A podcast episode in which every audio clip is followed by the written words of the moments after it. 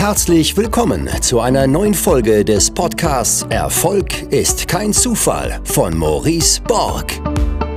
Du wirst in diesem Podcast von den Learnings erfolgreicher Unternehmer, Investoren und anderen inspirierenden Persönlichkeiten profitieren. In Experteninterviews bespricht Maurice Borg mit seinen Gästen das Wichtigste rund um die Themen Aktien, Immobilien, Steuern, Vermögensaufbau und Persönlichkeitsentwicklung. Und jetzt viel Spaß bei der neuen Folge.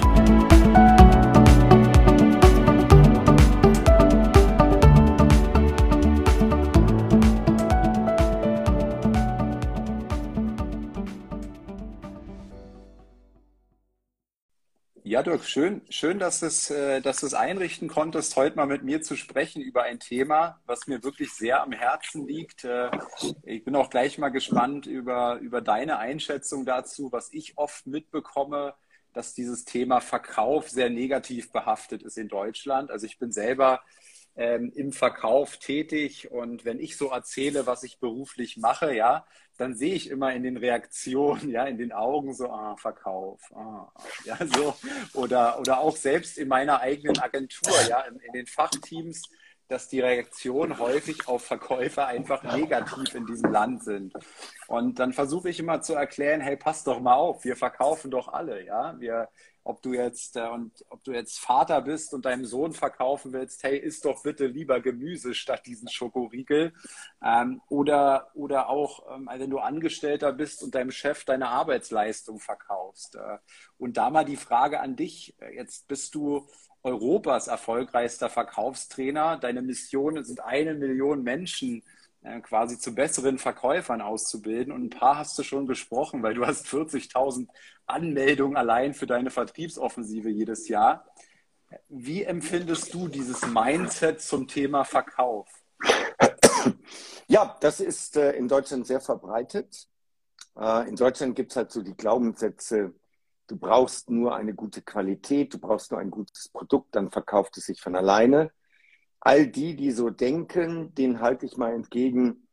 Wir sind uns sicherlich einig, dass Mercedes tolle Autos macht. Und vielleicht waren die Autos sogar früher noch mal besser als heute. Aber Mercedes macht seit wie vielen Jahren Werbung? Also, weiß ich nicht, seit 60. Und wenn das Produkt doch so gut wäre, warum macht Mercedes dann so viel Werbung? Das ist der eine Blickwinkel. Der andere Blickwinkel ist, die deutschen Medien, die deutschen Journalisten freuen sich immer, wenn sie auf Verkäufern rumhacken können. Ähm, das siehst du immer wieder, wie abfällig über Menschen im Vertrieb, im Verkauf geschrieben wird und gesprochen wird. Und dann äh, kann man wunderbar ein sogenanntes Reframing machen.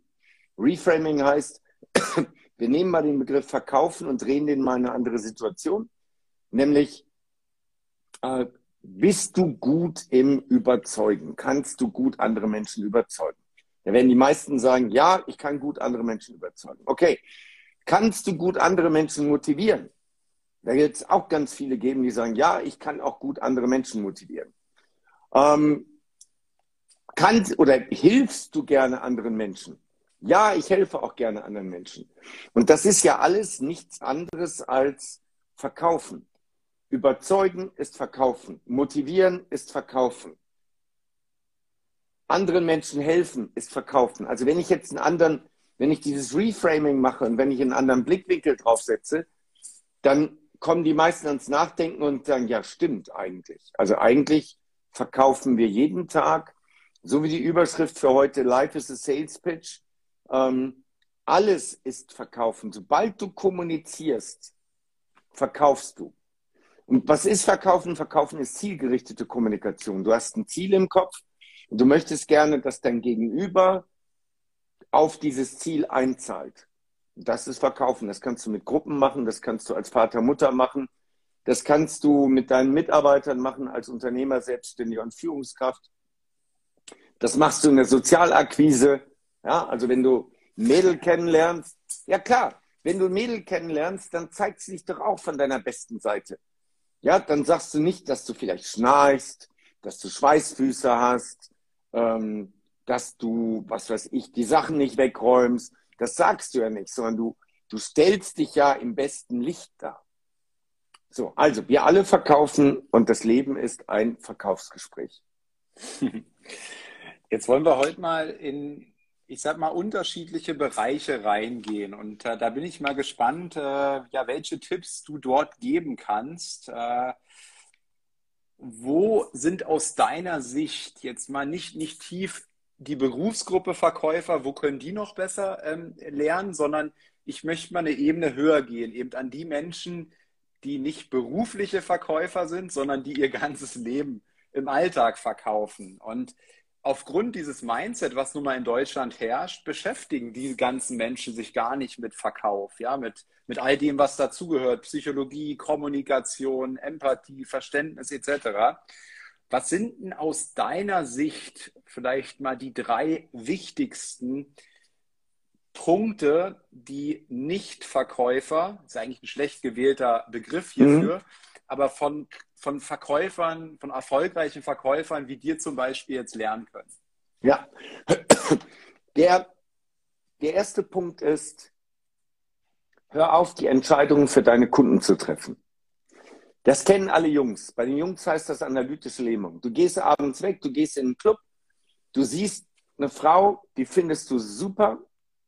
Und jetzt beginnt dein innerer Dialog. Der innere Dialog, ah, die hat bestimmt einen Freund, äh, die ist mit einer Freundin hier, ach, guck mal, wie die aussieht, ah, ey, ob die mit dir überhaupt spricht und ah, ich habe heute das falsche Hemd an und äh, ah, ich weiß auch nicht. So, der innere Dialog.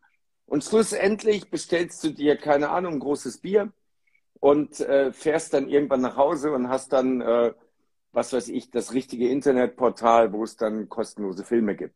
Also, du gehst, du triffst die Entscheidung für das Mädel anstatt das Mädel die Entscheidung treffen zu lassen. Gute Verkäufer treffen nicht die Entscheidung für ihren Kunden, sondern sie lassen den Kunden selber entscheiden. Also, wann immer die Situation ist, als du, du interessierst dich für einen Job, ruf an, bewirb dich. Du interessierst dich für einen Jungen oder ein Mädel, sprich an. Nein hast du immer schon, es kann nur ein Ja werden, aber hör auf, die Entscheidung für den Gegenüber zu treffen. Also das ist, glaube ich, so der wichtigste Punkt. Immer wenn du im Leben was willst, musst du aktiv werden und dann nicht in deinem Kopf diese Entscheidung schon treffen. Okay, der zweite Punkt, was können wir noch lernen? Ich habe mal einen mega erfolgreichen Verkäufer kennengelernt, der gesagt hat, also es war so ein bisschen zweideutig, aber er sagt, ich bin gar kein guter Verkäufer, sondern ich bin ein Mensch, der ein großes, ehrliches, tiefes, aufrichtiges Interesse an der Meinung, an den Wünschen und Bedürfnissen meines Gegenübers hat.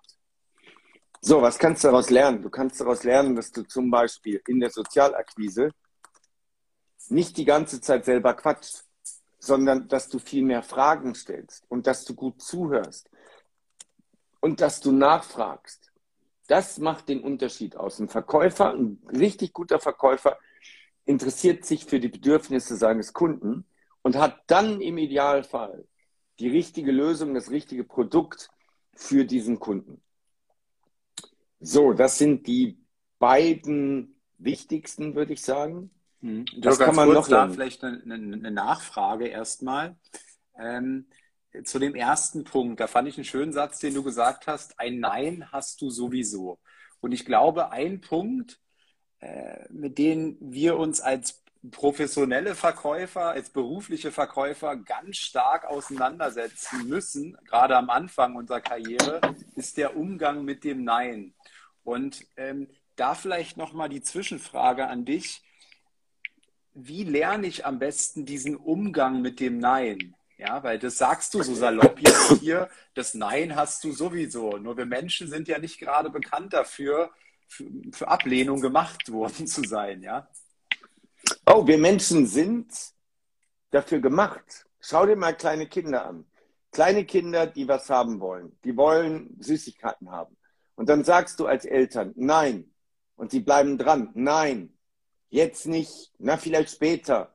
Nein, du hast jetzt gerade erst und so weiter die bleiben dran. Die machen sich keine Gedanken um das Nein, Die sagen, alles klar, jetzt hat Mama Nein gesagt, aber in zwei Minuten sagt sie vielleicht Ja. Und dann geht's weiter. Es wird uns abtrainiert. Es wird uns abtrainiert, es werden uns Glaubenssätze rübergebracht, die sagen, das gehört sich nicht, das macht man nicht, das ist nicht in Ordnung. So. Aber kleine Kinder haben die Glaubenssätze nicht. Kleine Kinder akzeptieren das Nein nicht. Die machen weiter, weil sie ein Ziel haben. Wie geht man mit dem Nein um? Warum haben so viele Erwachsene mit dem Nein ein Problem? Weil sie kein ausgeprägtes Selbstbewusstsein haben. Wer ein ausgeprägtes Selbstbewusstsein hat, also sich selbst bewusst ist, wer selbstsicher ist, wer seine Stärken kennt, der weiß, dass in so einer Situation, egal ob Sozialakquise, in der Sozialakquise, das Mädel sagt in dem Moment zu der Art der Ansprache Nein. Aber sie kann dich doch gar nicht persönlich meinen, weil sie kennt deine Persönlichkeit doch gar nicht. Die weiß gar nicht, was alles in dir steckt und hinter dir steckt. Also nimm das doch nicht als, als große Ablehnung. Sag nein, das heißt, in dem Moment jetzt will sie nicht. Das kann in einer halben Stunde, in einer Stunde, das kann morgen oder in einer Woche schon wieder ganz anders sein. Also jeder, der sich das so zu Herzen nimmt, diese Ablehnung, der sollte als allererstes mal an seinem Selbstbewusstsein arbeiten. So, ein Tipp, ganz pragmatischer Tipp, der echt extrem gut funktioniert. Äh, das sogenannte Erfolgsjournal. Du gehst hin und du schreibst jeden Abend fünf Dinge auf, auf die du heute stolz bist. Fünf Dinge, die bei dir gut funktioniert haben. Ja, fünf Dinge, auf die du stolz bist. Und das machst du jeden Abend. Das machst du wirklich als Abendritual. Und dann liest du das aber auch immer mal wieder. Immer wenn du mal wieder Selbstzweifel hast, wenn es mal wieder eine Niederlage gab, dann gehst du hin und liest, was du aufgeschrieben hast. Und dann wirst du Stück für Stück merken, hey, ich bin gut. Ich kann viele gute Dinge. Es hat halt in der Situation nicht gepasst. Das gleiche gilt übrigens, das gleiche kannst du übertragen bei Hatern. Wenn du Hater-Kommentare kriegst, die können dich doch gar nicht meinen. Die meinen die Situation, die meinen das Bild, was du vermittelst in Social Media. Aber die meinen dich doch nicht persönlich, weil sie sich persönlich ja gar nicht kennen. So, das, wenn du dir das verinnerlichst, dann weißt du, okay, der Kunde kann jetzt Nein sagen. Das Mädel kann Nein sagen. Du kannst in Social Media Hater-Kontakte bekommen, äh, Hater-Kommentare bekommen, aber die meinen dich doch gar nicht persönlich. Die meinen das Bild oder die Situation. Mhm. Ja, schöner Punkt. Äh, das, das kenne ich auch gut oder sage ich auch oft, wenn wir, wenn wir auch Kaltakquise betreiben und dann kriegen wir so, ein so eine richtig scheiß äh, Reaktion des Gegenüber. Ne? Und ähm, dann ist der ein oder andere tierisch geknickt, aber du weißt ja auch gar nicht, in welcher Situation der andere gerade war. Ne? Vielleicht äh, wurde da gerade verlassen von seiner Frau und du machst so einen Kaltakquise-Anruf der zückt das Handy, hat gerade ganz andere Sorgen in seinem Leben, ja, und reagiert deswegen so, ne? Das ist auch so, du weißt, und das hast du schön nochmal rübergebracht, du weißt halt auch nicht, äh, was gerade in dem Kopf da abgeht und deswegen nicht persönlich nehmen. Ähm, der dritte Punkt, welcher ist das? äh, ich ich drehe das mal rum. Ich drehe das mal rum. Ich ja. erzähle dir mal, ich erzähle dir mal ein bisschen was ich so erlebe, wenn ich in Dubai unterwegs bin. Ne? Ich lebe seit 2018 in Dubai. Wir leben äh, in dem Stadtteil Downtown und äh, da erlebe ich spannende Sachen. Also, ähm, eine Situation, das war im Lockdown, das war April letzten Jahres. Und wir hatten in Dubai einen Full Lockdown. Also du durftest wirklich vier Wochen lang nicht raus. Es war kurz nachdem das wieder geöffnet wurde gehe ich auf die andere Straßenseite von dem Ort, wo ich wohne. Da ist ein Starbucks. Und ich wollte zu dem Starbucks und wollte mir da was holen.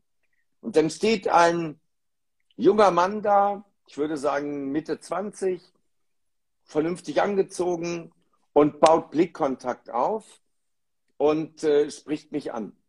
Hello, Sir. Sir, one question.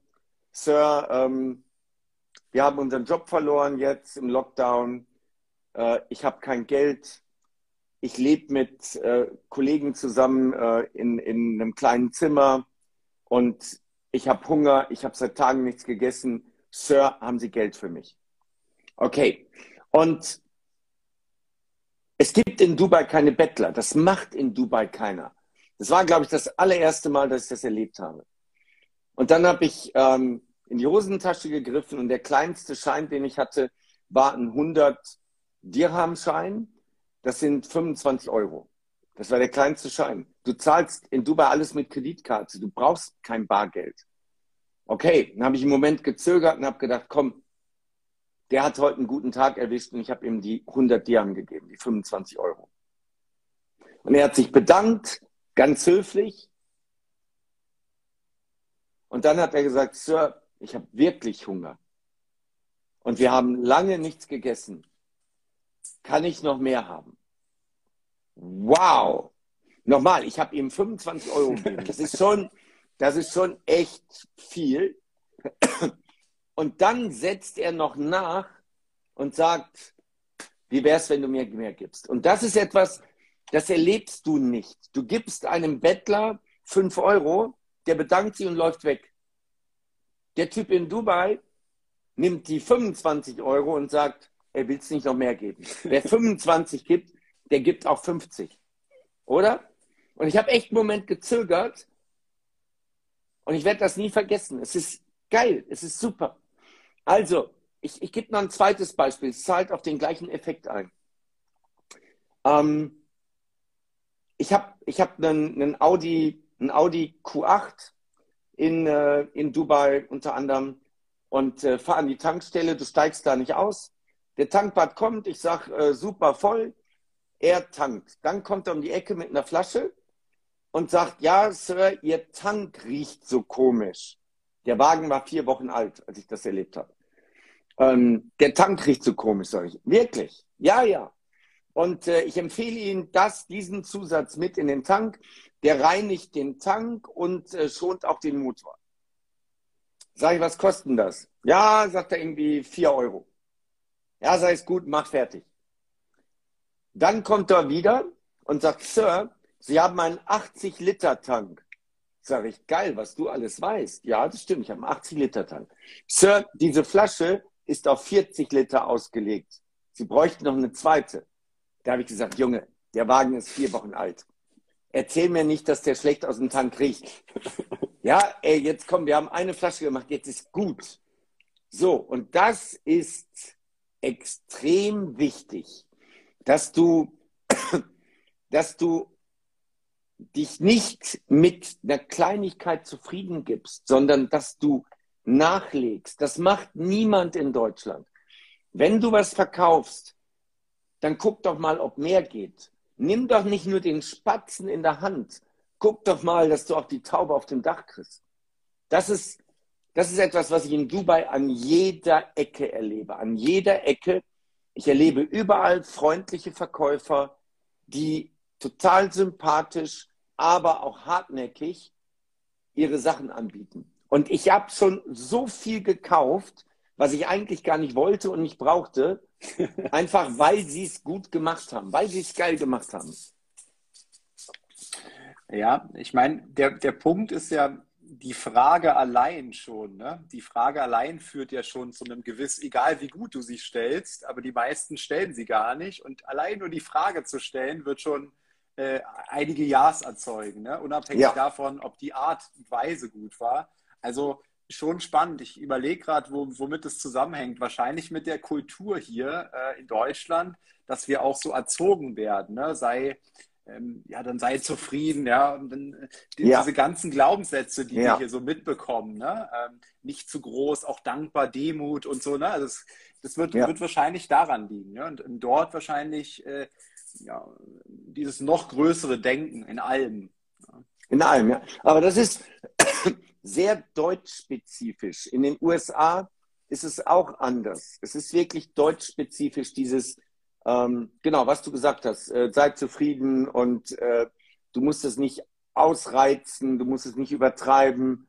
Ja, aber wer definiert das? Wer definiert, was ist zufrieden? Wer definiert, was reicht? Wer definiert, was ist denn überreizen? Das definiert doch jeder für sich individuell. Ja, und äh, jetzt habe ich noch mal ein paar, äh, ein paar Fragen in Bezug auf unterschiedliche Gruppen, die wir heute mal durchgehen wollen. Ähm, was wir da quasi von, ich sag mal, erfolgreichen Verkäufern lernen können. Und du vertrittst jetzt einen sehr erfolgreichen Verkäufer, ja.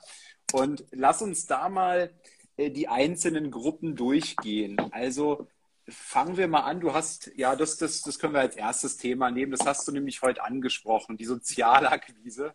Also, was können wir im Dating von erfolgreichen Verkäufern lernen? Äh, sagen wir ein Tipp pro, pro Gruppe, die wir jetzt durchgehen, ja? Ähm, Dating, keine Angst vor dem Nein. Ähm, die Entscheidung nicht von, also die Entscheidung nicht für den anderen treffen, ähm, gut zuhören. Ah, jetzt kommt noch was, was wichtig ist. Die meisten überlegen, welchen Opener sie nehmen. Opener ist der Einstieg in das Gespräch. Aber der Opener ist es gar nicht. Es ist, wenn du, wenn du einen guten Opener hast, dann ist das schon cool, ne? Also so nach dem Motto, sag mal, hast du einen Freund? Willst du einen besseren?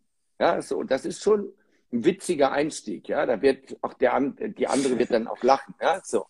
Aber es ist gar nicht so sehr der Opener. Es ist viel stärker, dass du später die Vor- und Einwände entkräftest. Das ist der Schlüssel zum Erfolg. Also auch bei, bei guten Verkäufern. Ähm, wenn die dann sagt, äh, du, habe ich kein Interesse, ich habe auch keine Zeit, ich habe schlechte Erfahrungen gemacht, äh, du, ich bin in festen Händen, ähm, ich will auch gleich gehen. Äh, wenn, wenn sowas kommt, dass du da schlagfertig bist, dass du darauf gut reagieren kannst, das ist wichtiger als der Opener. Spannend, ja. Den Punkt hast du vorhin schon mal genannt, ähm, dass dieses aufrichtige Zuhören, ne, äh, was, was, was ich als, was, was bei mir sich so als Satz eingebrannt hat, nicht, nicht zuzuhören, ähm, um zu antworten, sondern zuzuhören, um zu verstehen. Ja. ja. Weil ich weiß nicht, ob du das kennst. So viele habe ich immer den Eindruck, gerade im Verkauf jetzt auch im klassischen Vertrieb, ja, die hören immer zu und dann dann ist schon die Antwort, dann wissen sie, ah, da ist mein, da ist mein Ding, was ich gleich ähm, bringen will, ja, meine, meine Bombe, die ich ihm gleich entgegenschieße und sind so bei sich, dass sie dem anderen gar nicht zuhören. Und ich glaube, wenn man das, was du auch sagst, dieses aufrichtige Zuhören, fast die wertvollste Eigenschaft im Verkaufen ist? Naja, nee, es ist eine wertvolle Eigenschaft, aber es ist nicht die wertvollste. Ähm, du musst ja auch erstmal in einen Dialog reinkommen, um dann zuhören zu können. Und das ist ja, du rufst ja nicht jemanden an und sagst, äh, hallo Maurice, äh, ich wollte ja jetzt mal ein bisschen zuhören. Geht's dir noch gut? Ja, so. Du musst ja erstmal reinkommen. Also ein guter Verkäufer ist auch einfach gut äh, im Argumentieren. Er weiß, was der Unterschied ist zwischen einem Merkmal und einem Vorteil. Er bringt die richtigen Referenzen an der richtigen Stelle. Ähm, er, er weiß, was Schlagfertigkeit ist und wie er damit umgeht. Also es ist schon mehr als eben nur dieses Zuhören. Das Zuhören ähm, wird halt immer sehr gepusht. Ja? ja, viele hören nicht zu. Viele haben ihre Lösungen im Kopf und wollen die Lösungen loswerden. Aber es ist, Zuhören ist ein Element, nicht das Wichtigste. Mhm.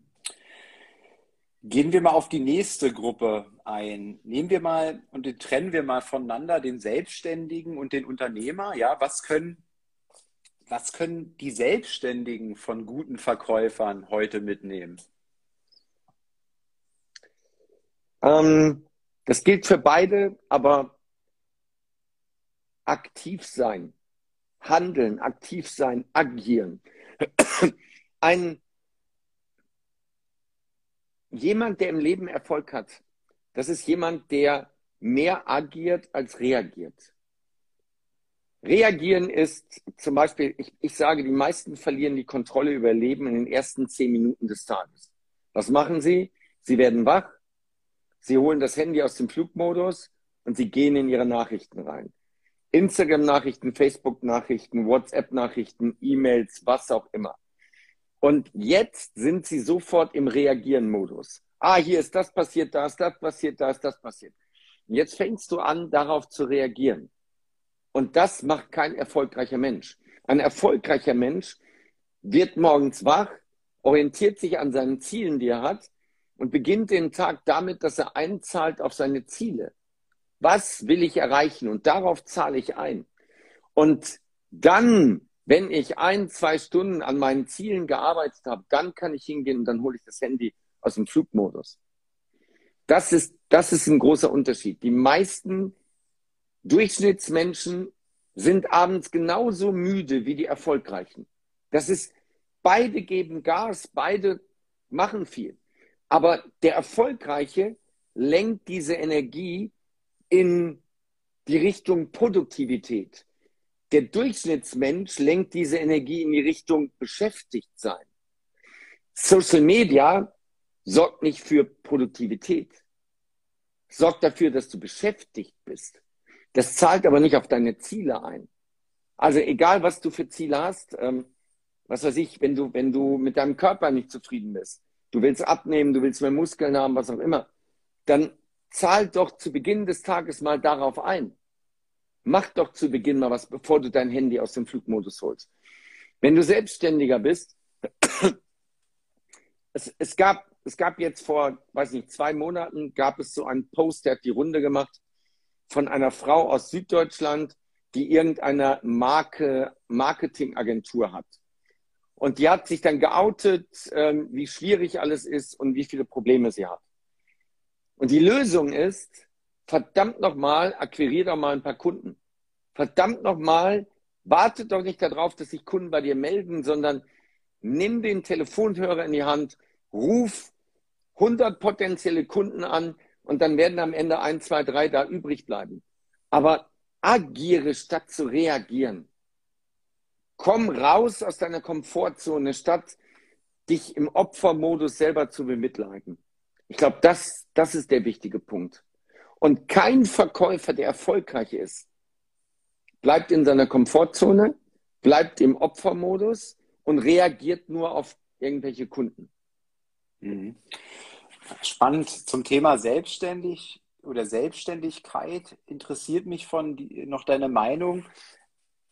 Muss ich, wenn ich in die selbstständige Selbstständigkeit gehe, ähm, das voll machen oder kann ich das auch erstmal nebenbei machen? Wie bist du da gepolt? Ähm, also der erste Punkt ist, du musst dich nicht unbedingt selbstständig machen, um möglicherweise reich zu werden. Es gibt auch genügend Möglichkeiten, reich zu werden als Angestellte. Ich werde jetzt im November drei Mitarbeiter haben in meinem Sales-Team, die alle drei sechsstellig Provisionen erwirtschaftet haben. So, also nur mal zum, zum Vorstellen. Das heißt, wenn diese Leute durchhalten und das Tempo weitergehen, sind die in zwei, maximal drei Jahren sind die Netto-Millionäre. Netto-Millionäre. Also erster Punkt ist, nicht jeder muss sich selbstständig machen. Der zweite Punkt ist, nicht jeder ist für die Selbstständigkeit gemacht. Es gibt genügend Menschen, die kriegen das nicht hin. Ich gebe dir ein Beispiel, meine Tochter ist 18. Meine Tochter hat ihre Ausbildung hingeschmissen. Nach drei Monaten hat sie gesagt, das ist doch nicht das Richtige. Abgebrochen. Und jetzt war die Frage, was sie macht. Und dann hat sie gesagt, ja, ich überlege mich selbstständig zu machen. Und dann habe ich gesagt, ja, ist gut. Wenn du selbst dein Chef sein kannst, wenn du so diszipliniert bist, dass du das, was du dir vornimmst, auch umsetzt, dann ist das das Richtige. Wenn du aber jemanden brauchst, der dir sagt, was du zu tun hast und der dich diszipliniert, dann bleib lieber im Angestelltenverhältnis. So, sie hat dann gesagt, nee, ich kann das, ich, ich höre auf mich selbst. Und äh, jetzt, ein paar Monate später, wissen wir, das ist nicht so. Wir finden das alles sexy. Wir sagen auch alle, wir sind diszipliniert und wir hören auf uns. Ähm, und wir, wir ziehen das durch, was wir uns vornehmen. Aber das sind nur ganz wenige Menschen. Ich würde sagen, das sind vielleicht drei Prozent der Menschen, die so denken und die so unterwegs sind. So, jetzt nochmal deine Frage zu den Selbstständigen. Ich habe jetzt ausgeholt, jetzt habe ich die Frage verpasst. Ähm, meine Frage war, ob du, ob du glaubst, wenn dieser Schritt dann in die Selbstständigkeit beschlossen wird, oder man hat ja aktuell Ah, den. Eindruck, Mhm. Eindruck ne, ähm, dass, dass alle das, das wollen, ja, oder sollten auch, dass die Selbstständigkeit das Maß aller Dinge ist. Das hast du jetzt schon beantwortet. Und jetzt ist die Frage, wenn ich aber sage, na, Disziplin habe ich, äh, das ist meine, das ist auch mein Lebenstraum, das ist auch mein Lebensmodell, was ich sehe. Ähm, aber ich habe eben einen gut bezahlten Angestelltenjob, ja. Ich bin mir noch unsicher, soll ich jetzt voll oder halb oder wie Ja. soll ich es machen? Ja, ich würde definitiv den Ast, auf dem du sitzt, jetzt nicht abschneiden. Ich würde definitiv ähm, in der Freizeit damit starten. Also nach Feierabend, an den Wochenenden, im Urlaub. Ich würde wirklich mal mehrere Wochen gucken, wie das ist. Wie fühlt sich das an? Macht mich das glücklich? Ist das was, was ich mir wirklich Vollzeit vorstellen kann? So lange, bis dass du mindestens das Gleiche verdienst, also nicht Umsatz machst, sondern was nachher übrig bleibt nach Abzug der Kosten, wie das, was du als Angestellter im Monat hast. So, wenn du das nach drei, vier, fünf Monaten hinkriegst, dann kannst du drüber nachdenken, all in zu gehen. Und dann wirklich alle Brücken abreißen und Vollgas geben. Aber ich würde definitiv mindestens drei Monate, besser sechs Monate das nebenher machen. Und wenn du sagst, aber dann kann ich ja keinen Urlaub machen, dann kann ich ja nicht irgendwo hinfliegen. Was ist dir wichtiger? Was ist dir wichtiger? Die zwei Wochen Mallorca oder zwei Wochen in dein neues Business zu investieren? Wenn du sagst, dann kann ich aber mit den Leuten am Wochenende nicht Party machen, weil ich am Wochenende arbeiten muss. Okay, was ist dir wichtiger? Party mit deinen Kumpels oder an deinem Business arbeiten? So, und das ist die erste Herausforderung. Mach das drei, sechs Monate, gib Gas. Und wenn du dann feststellst, das ist es nicht, wunderbar, dann bleib in deinem Job drin. Aber wenn du dann feststellst, das ist es, das macht mir Spaß, das erfüllt mich, das ist meine Zukunft, dann ziehst du die Reißleine, dann gehst du dahin. Aber ich würde nicht Harakiri machen. Mhm.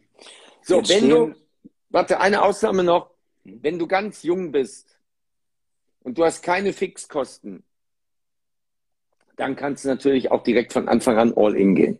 Klar. Mhm. Jetzt stehen viele, die hier zuhören, vielleicht auch vor der Situation, ähm, dass sie sich bewerben wollen bei einem neuen Arbeitgeber. Ähm, hast du, hast du Tipps für diejenigen? Also nochmal die Frage klar formuliert nach dem Schema, was können Bewerber von erfolgreichen Verkäufern lernen? Also, ein Verkäufer, ein erfolgreicher Verkäufer würde Folgendes niemals tun. Er würde nicht darauf warten, dass ein Kunde seinen Bedarf öffentlich ausschreibt, um dann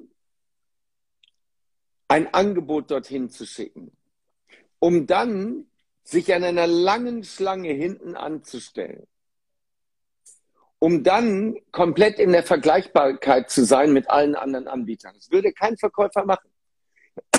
Was machen Verkäufer? Verkäufer überlegen, welcher Kunde könnte einen Bedarf haben für mein Produkt oder meine Dienstleistung. Dann ruft er den an und sagt, hallo Maurice, ich habe im Netz gesehen, du machst das und das und das. Ich hätte die und die Lösung, die bietet dir die und die und die Vorteile.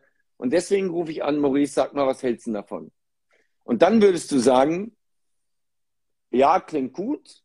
Oder, nee, brauche ich nicht, dann bin ich in der Einwandbehandlung. So, was kann ich als Bewerber davon lernen? Frag dich, wo möchtest du gerne arbeiten? Frag dich, wo möchtest du gerne arbeiten? Mach eine Liste mit 100 Arbeitgebern. Schreib auf. Und dann sortier die Liste nach, wer sind deine Highlights? Wo würdest du am liebsten arbeiten? Dann fängst du in der Mitte an. Bei Platz 30 fängst du an, informierst dich ein bisschen über das Unternehmen,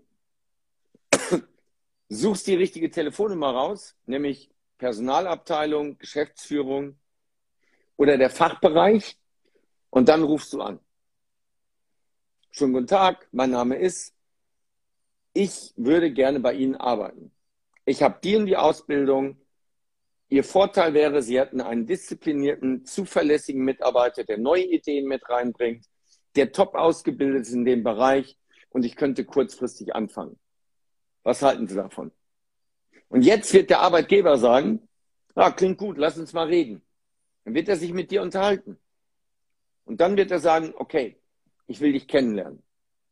Dann schickst du ihm noch deinen Lebenslauf und dann gehst du dahin und du bist komplett außerhalb der Konkurrenz, weil sich kein anderer beworben hat.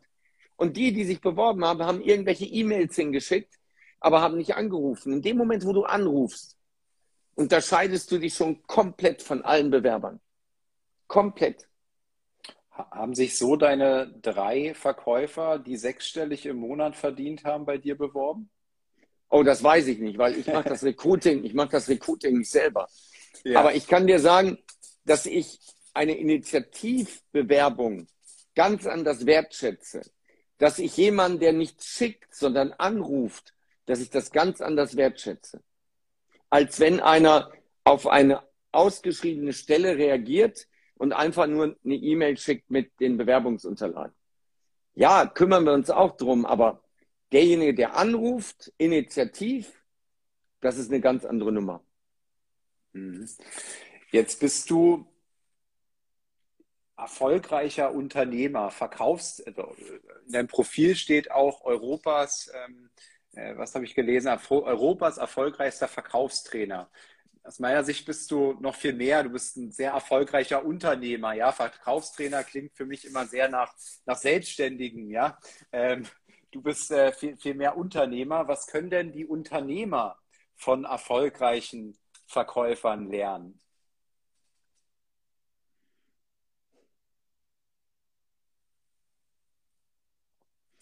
Ich glaube, von erfolgreichen Verkäufern ist es das Gleiche wie bei den Selbstständigen.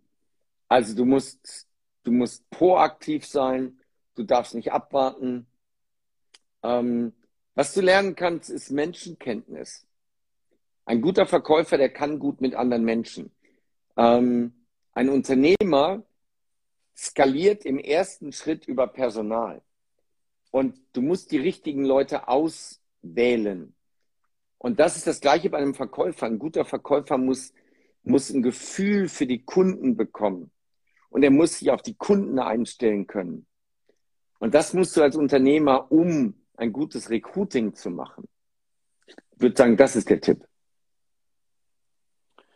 Gehen wir mal ähm, in einen anderen Bereich. Was können wir für unsere Beziehung, für unsere Liebesbeziehung von erfolgreichen Verkäufern lernen?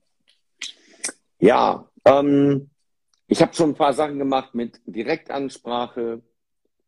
Es gibt noch einen riesen wichtigen Punkt, den, den gute Verkäufer alle drauf haben, nämlich 80 Prozent aller Kaufentscheidungen werden getroffen zwischen dem fünften und dem zwölften Nachfasskontakt. Das heißt, wenn du als Mann eine Frau toll findest und du hast sie angesprochen und du hast auch Einwandbehandlung gemacht, aber du bist nicht weitergekommen, dann ist das Entscheidende, bleib dran. Jetzt im Moment ist sie vielleicht glücklich in ihrer Beziehung. Aber es gibt in jeder Beziehung mal Regentage. Es gibt in jeder Beziehung mal Streit. Der Partner ist untreu geworden. Was auch immer. Und jetzt, wenn du jetzt in dem Moment da bist, dann sind deine Chancen extrem groß. Und über das Nachfassen zeigst du ja einfach auch dein Interesse. Du fasst immer wieder nach, also kreativ, ja? Du kannst mal einen Brief schreiben, du schickst ihr mal ein Buch mit einer Widmung, Du schickst ihr mal ein cooles Video äh, per WhatsApp. Du schickst ihr eine Sprachnachricht. Du schickst ihr ein nettes Bild oder ein nettes Foto. Du schickst ihr irgendwie ein cooles Zitat. Ähm, du schickst ihr eine Postkarte von wo auch immer. Sei kreativ, lass dir was einfallen. Es ist nicht der Strauß rote Rosen, der ist es nicht. Der wäre zu overdressed. Es sind Kleinigkeiten. Kauf schöne Karten. Schicke jede Woche eine schöne Karte, handgeschrieben. Und du wirst das wird seine Wirkung nicht verfehlen. Wenn das von Herzen kommt, wenn du dich mit ihr beschäftigst und wenn du etwas schreibst, was sie anspricht, bingo. Also, was können wir lernen? Das Nachfassen, das Dranbleiben. Ähm, und es gibt, mh, der Kohlekumpel schrieb gerade hier, und das finde ich nochmal eine interessante Fragestellung. Also er schrieb, ist das ein Aufruf zum Stalken? Und meine Frage ist, äh, wo ist denn dann da auch irgendwann die Grenze? Ja, jetzt hat die Frau ähm, ja das x-te Mal Nein gesagt. Ja, also wo ist da eine Grenze bei diesem Thema aus deiner Ja, Sicht? genau. Also die Grenze ist, wenn sie deine Nummer bei WhatsApp sperrt, wenn sie ähm, dein Profil auf äh, Instagram blockiert, das ist eindeutig. Dann hörst du auf, klar. Du musst die Dosierung richtig wählen und den Ton richtig wählen und den Ansprachekanal. So. Ja, aber nochmal, wenn sie sich bei WhatsApp, wenn sie sich bei Instagram blockt, alles klar, dann weißt du, hm, das wird jetzt schwierig. Mhm. Ja. Und also gehen wir mal jetzt, gib jetzt ihr, haben wir das geschafft. Ja? Gib ihr die Gelegenheit, dass sie selber Nein sagen kann. Wenn du ihr eine Postkarte schickst, kann sie die Postkarte zerreißen, wegwerfen. Wenn du ihr einen Brief schickst, kann sie den ungeöffnet in den Mülleimer werfen. Das ist alles gar kein Problem. Also geh ihr nicht, das würden wir Jungs sagen, geh ihr nicht auf den Sack. Mach das kreativ. Jetzt hast du ein Beispiel gegeben für vorne wieder, ja, äh, für die, für die erste, ähm, für den ersten Kontaktpunkt quasi. Hast du auch einen Punkt für Beziehung? Also jetzt bin ich schon in einer festen Beziehung. Gibt es da Punkte, die wir von erfolgreichen Verkäufern lernen können?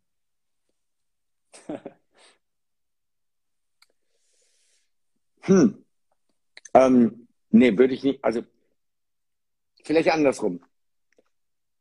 Der Aufwand, einen neuen Kunden zu akquirieren, ist siebenmal größer, als einen Bestandskunden zu halten und zu pflegen. Ah ja, okay, das passt jetzt gut. Es gibt eine Formel im Vertrieb. Es gibt eine Formel im Vertrieb. Die Formel heißt 1, 3a größer 7. Die steht für Kosten und Aufwand. Es kostet Faktor 1, einen Stammkunden zu halten, zu pflegen und sein Potenzial auszuschöpfen. Das heißt, wenn du in einer Beziehung bist, musst du ja gar nicht mehr Vollgas geben. Ähm, da bist du ja mit Halbgas, bist du ja schon gut unterwegs. So. Es kostet mindestens das Siebenfache an Aufwand, einen neuen Kunden zu akquirieren. Das Gleiche gilt, wenn du eine neue Beziehung anfängst. Du musst dir erstmal Vertrauen aufbauen. Du musst dir erstmal in die Beziehung einzahlen. So, dann gibt es die Zahl drei. Die Zahl drei ist, es kostet dich den dreifachen Aufwand, einen abgesprungenen Kunden zurückzugewinnen. Okay, was ist das? Das wäre, die Ex-Freundin wieder zu aktivieren. Also das kennen wir, glaube ich, alle. Es ist viel leichter, mit der Ex-Partnerin, wenn man nicht alles Porzellan zerschlagen hat, ja, mit der Ex-Partnerin wieder in Kontakt zu kommen, als komplett neu was aufzubauen. Warum? Weil man eine gemeinsame Vergangenheit hat, weil man eine gemeinsame Zeit hatte, weil man sich schon gut kennt. Okay. In dem, in dem Faktor 3 steckt noch was drin, nämlich sogenannte Schlummerkunden. Schlummerkunden sind Kunden, die immer nur bestimmte Dinge kaufen, immer nur bei Aktionen kaufen. Die haben einen Hauptlieferanten, aber du bist Nebenlieferant. Was ist ein Schlummerkunde in der Beziehung? Das ist jemand, den du schon länger kennst, mit dem du schon immer mal wieder im Kontakt bist, aber die du bisher nicht als Lebensabschnittspartnerin bei dir so wahrgenommen hast. Das wäre dieser Faktor 3. Also die Reihenfolge, die Reihenfolge einer intelligenten Marktbearbeitung im Vertrieb ist Stammkunden, abgesprungene Kunden, Schlummerkunden und dann kommen erst die Neukunden. Und das kannst du übertragen auch auf die Beziehung. Aber wir sind jetzt hier in einem, das ist ein, ein Dating-Talk, ne? Das weißt du auch. ja. Da machen wir mal, machen wir mal eine andere Gruppe, ja. Jetzt ja, bitte, viel, gerne, viel, gerne. Viel bei Beziehung. Ähm, was können Eltern von erfolgreichen Verkäufern lernen? Hast du da was? Ja, ähm, die Kinder richtig zu überzeugen. Die Kinder überzeugen. Ähm, und wie überzeugst du? Du kannst überzeugen über Vorteile, indem du den Kindern nicht einfach nur was verbietest, sondern du sagst ihnen, was sind die Vorteile, wenn sie nicht rauchen? Was sind die Vorteile, wenn sie keinen Alkohol trinken? So, ähm, du musst die Vorteile kommunizieren. Und dann, was sehr gut funktioniert bei uns Menschen, ist die sogenannte Zeugenumlastung. Das heißt, du argumentierst, aber untermauerst deine Argumente mit Referenzen. Also, das können Studien sein, das können andere sein, bei denen das passiert ist, das können Promis sein. So, wenn du hingehst und du sagst, ja, also was weiß ich, dein Kind fängt an, jetzt Alkohol zu trinken. Und jetzt weißt du, wer sind die Idole, wer sind die Vorbilder deiner Kinder. Und du gehst jetzt hin und sagst, hey, guck mal hier, Ronaldo, dein Vorbild, der raucht nicht, der trinkt nicht. Der geht früh schlafen und der ist der Erste auf dem Platz beim Training und er ist der Letzte auf dem Platz beim Training. So, du gehst hin, du nimmst die Menschen, die für dein Kind relevant sind und sagst denen, guck mal hier, was machen die, die du gut findest. Und jetzt wollen wir mal hoffen, dass die alle einen entsprechenden Lebenswandel haben ähm, und eben nicht das machen, was du da, was das Kind gerade machen will. ja, ja. Sehr cool. Ähm, ich habe noch abschließend ähm, ja, zwei, drei persönliche Fragen. Nummer eins, äh, ich bin ja eine Leseratte. Ich habe auch von dir schon ein paar Bücher gelesen. Ähm, mich interessiert, was sind die, sagen wir, die drei ähm, Bücher, die dich persönlich am meisten geprägt haben? Ich glaube, eins, eins gibst du nicht bekannt, aber vielleicht gibst du zwei und drei bekannt. Ja, ähm, also ich, ich gebe mal für ein paar Kategorien welche, ja. ja. Wenn du Unternehmer bist und du willst skalieren, dann heißt das Buch Scaling Up. Scaling Up ist ein geiles Buch dazu. Wenn du an deinem Mindset arbeiten willst, dann ist es von Napoleon Hill ähm, das Interview mit dem Teufel. Das Buch heißt anders, hat einen ganz dämlichen Titel auf Deutsch, aber es ist das Interview mit dem Teufel. Das ist das zweite Buch, was Napoleon Hill rausgebracht hat. Ähm, sehr, sehr geiles Mindset-Buch. Große Empfehlung. Dann, boah, in welchen Richtungen noch? Ähm, ja, Mindset und Erfolg, äh, Entscheidung Erfolg. Dünnes Buch, 140 Seiten, kannst relativ schnell lesen, aber bringt es einfach mega gut auf den Punkt. Ähm, dann vielleicht für die, die nicht so gerne lesen, aber trotzdem eine geile Quelle haben wollen.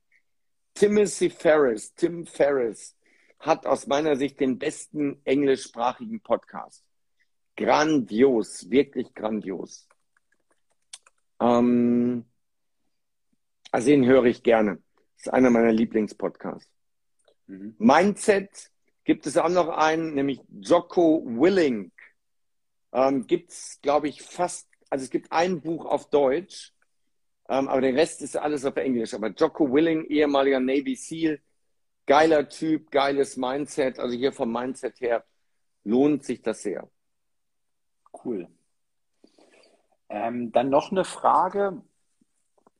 Wenn du dich mal betrachtest, äh, welche Gewohnheiten, Routinen erachtest du als die wichtigsten für dein erfolgreiches Leben und da mal unterschieden in privat, ja, was hat dich privat erfolgreich gemacht und beruflich? Welche Dinge haben für den beruflichen Erfolg, welche Routinen haben für den beruflichen Erfolg eine Rolle gespielt? Ja, ich, ich unterteile das nicht so groß. Ähm, privat, was Geld angeht, reich werden ist eine verzögerte Wunscherfüllung. Nochmal, Reich werden ist eine verzögerte Wunscherfüllung. Du findest was gut, kauf es nicht sofort. Du findest die neue Rolex gut, du findest ein Auto gut, mach es nicht sofort. Warte damit. Was weiß ich, schneid dir ein Bild aus, häng es irgendwo hin und dann warte. Nicht sofort kaufen. Lass dir drei Monate, sechs Monate, ein Jahr Zeit. Frag dich nach einem Jahr, ist es immer noch so heiß? Weil wir alle werden was erleben, nämlich etwa drei Monate nachdem wir das neu haben, ist das Interesse weg. Es ist nicht mehr heiß. Was weiß ich, wenn ich meine Autos, jeder kennt das von Autos. Du hast dein Auto neu, die ersten drei Monate ist mega. Und dann wird das Auto irgendwann zum Alltag. Also frag dich, brauche ich das wirklich? Wenn du reich werden willst, ist es eine verzögerte Wunscherfüllung. So, welche Routine noch? Ähm, ich habe zum Beispiel, ich habe mehrere Firmen, aber die erfolgreichste davon ist der Bestseller Verlag. Den gibt's jetzt zehn Jahre. Die ersten sieben Jahre habe ich nicht einen Euro daraus genommen. Ich habe das Geld immer drin gelassen, immer refinanziert. Das ist auch nochmal ganz wichtig an der Stelle. Jetzt kann ich ganz andere Summen rausnehmen. Jetzt kann ich siebenstellige Beträge rausnehmen jedes Jahr. Aber erstmal muss das Baby groß werden, krabbeln können, laufen können, die Pubertät überstehen und dann kannst du auch Geld daraus holen. Das ist auch nochmal wichtig. Ähm, was mich erfolgreich gemacht hat, ist das ganze Thema Ziele. Mir große Ziele zu setzen, bei denen ich am Anfang nicht weiß, wie ich sie erreichen soll. Viele Ziele zu setzen. Ich habe aktuell 44 Punkte auf meiner Zieleliste, auf meiner Bucketlist. Was ich in meinem Leben erreichen will, 44 Punkte sind das. Das ist privat und geschäftlich gemischt. Aber Ziele setzen, Ziele aufschreiben und nicht nur einmal im Jahr. Im Idealfall mehrmals in der Woche. Nicht unbedingt jeden Tag, aber mehrmals in der Woche. Immer, wenn du eine Niederlage hast, immer wenn was scheiße war, setz dich hin, schreib deine Ziele auf. Immer wenn du unmotiviert bist, setz dich hin, schreib deine Ziele auf. Visualisier die Ziele. Boah, ich habe ich hab Beispiele mit Dingen, die ich haben wollte in meinem Leben, die ich visualisiert habe und die ich alle bekommen habe. Alle. Alles, was ich visualisiert habe, habe ich bisher bekommen. Ähm, manchmal hat es länger gedauert, aber das Verblüffende ist, es ist genau das, was ich in meinem Kopf mir vorgestellt habe. Ähm, Beispiel, als mein Sohn geboren wurde, habe ich davon geträumt, dass ich mit meinem Sohn mal zusammen ein Hobby habe, nämlich Motocross fahren. Und ich habe Bilder ausgeschnitten aus einem KTM-Katalog, wo ein sechsjähriger Junge mit einer 50 Kubik Maschine fährt. Wenn du das Bild siehst, was ich in mein Zielebuch geklebt habe, und dir anschaust, wie mein Sohn mit fünf Jahren auf diesem Motorrad sitzt, das ist verblüffend ähnlich. Die Farben, es ist so verblüffend ähnlich. Und das habe ich bei vielen Sachen. Das habe ich bei Autos, das habe ich bei Uhren, das habe ich bei so vielen Dingen. Ich kriege das, was ich mir wünsche. Also ich kann jedem nur raten, dieses ganze Thema mit den Zielen. Ähm, Gewohnheiten. Gewohnheiten, die mich erfolgreich machen, sind, ich setze schnell um. Ich selber setze nicht so viel um, aber ich delegiere das alles. Ich habe so viele Mitarbeiter, dass ich alle meine Ideen und meine Vorhaben delegieren kann. Also 95 Prozent der Dinge, die ich haben will, lasse ich von Mitarbeitern umsetzen. Ich bin sehr schnell im Wegdelegieren. Ich bekomme eine neue Information, denke drüber nach, ich denke, das macht Sinn. Ich gebe das als Auftrag an einen Mitarbeiter und der setzt es für mich um. Ich habe so ein hohes Tempo, ich bin so erfolgreich, weil ich gute Ideen sofort umsetze, respektive umsetzen lasse. Nächster Punkt ist, ich bin einfach diszipliniert. Ich komme vom Leistungssport. Ich habe im Leistungssport gelernt, Disziplin, Pünktlichkeit, Zuverlässigkeit, mit Niederlagen umgehen, mein Training auch bei schlechtem Wetter durchzuziehen. Und diese Disziplin habe ich auch heute. Wenn ich was zusage, ziehe ich es durch. Wenn ich was will, dann arbeite ich daran und dafür. So, und der letzte Punkt vielleicht, Da habe ich Jahre für gebraucht, um das wirklich zu entdecken. Heute spricht jeder darüber, aber das wirklich zu verstehen, das hat Jahre gedauert, nämlich das Umfeld. Wer sind meine privaten Menschen, mit denen ich zu tun habe? An welchem Ort lebe ich? In was für einem Haus wohne ich? In welche Restaurants gehe ich? Was für ein Auto fahre ich? Welche Mitarbeiter habe ich? Wie sieht mein Büro aus? Das alles ist entscheidend, weil das alles ist dein Umfeld. Und dein Umfeld prägt deinen Charakter, ob du das willst oder nicht. In Dubai wächst alles. In Dubai gibt es nur größer, höher, schneller, teurer. In Dubai ist alles Superlative. Du kannst meinen, du bist schon geil. Dann kommst du nach Dubai und dann stellst du fest, du bist überhaupt nichts. Du bist überhaupt nichts. Du kannst in einen Club gehen und für 500 Euro eine Flasche Champagner bestellen. Der Typ aus Saudi-Arabien am Nachbartisch bestellt zehn Flaschen alle halbe Stunde. Du bist kein geiler Typ, weil du eine Flasche Champagner bestellst. Der Typ nebenan bestellt an dem Abend 100 Flaschen. Und er spürt es nicht einmal auf seinem Konto.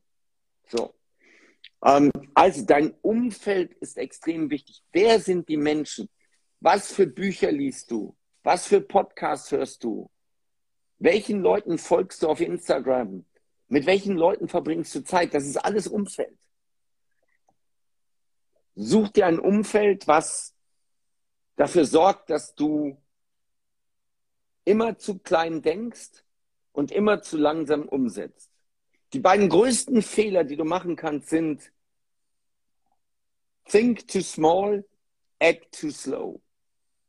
Zu klein denken und zu langsam umsetzen. Heißt umgekehrt, wie musst du unterwegs sein als erfolgreicher Mensch?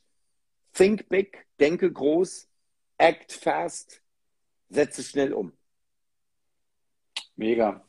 Dirk, super viel inspirierende Worte, viele Nuggets auch dabei. Ich muss mir, muss mir morgen noch mal gleich im Podcast hier anhören, was du alles gesagt hast. Und ich habe mir schon ein paar Notizen gemacht. Äh, vielen Dank für diese enorm geile Stunde hier. Ähm, viel, viel gelernt. Ähm, abschließend nochmal, weil ich glaube, Instagram macht irgendwann hier auch automatisch Schluss nach einer Stunde. Äh, wo, wo kann man mehr von dir? Wir haben ja gesagt, live ist a Sales Pitch, ja. Was für alle die, die dich jetzt noch nicht kennen, ja.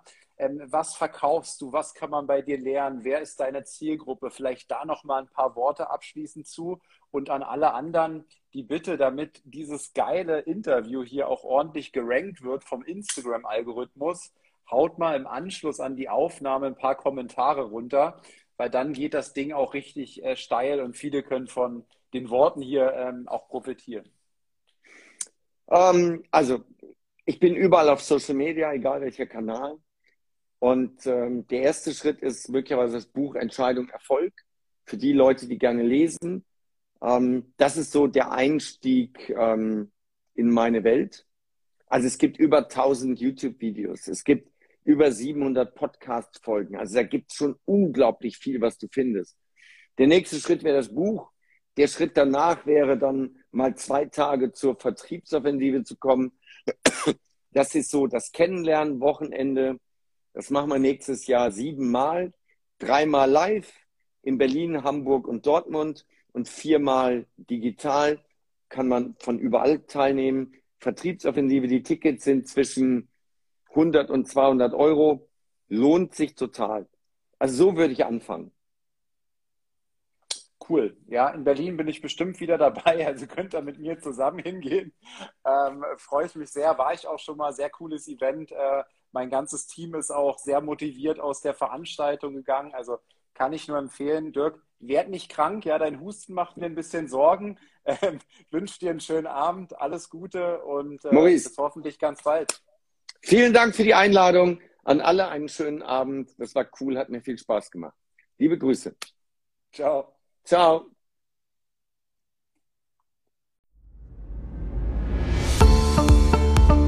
Das war eine weitere Folge des Podcasts Erfolg ist kein Zufall von Maurice Borg. Bitte nimm dir eine Minute und unterstütze uns mit einer Bewertung. Folge Maurice Borg bei Instagram und profitiere von seinen täglichen Buchausschnitten aus den besten Büchern unserer Zeit. Sein Profilname ist mb-maurice-borg.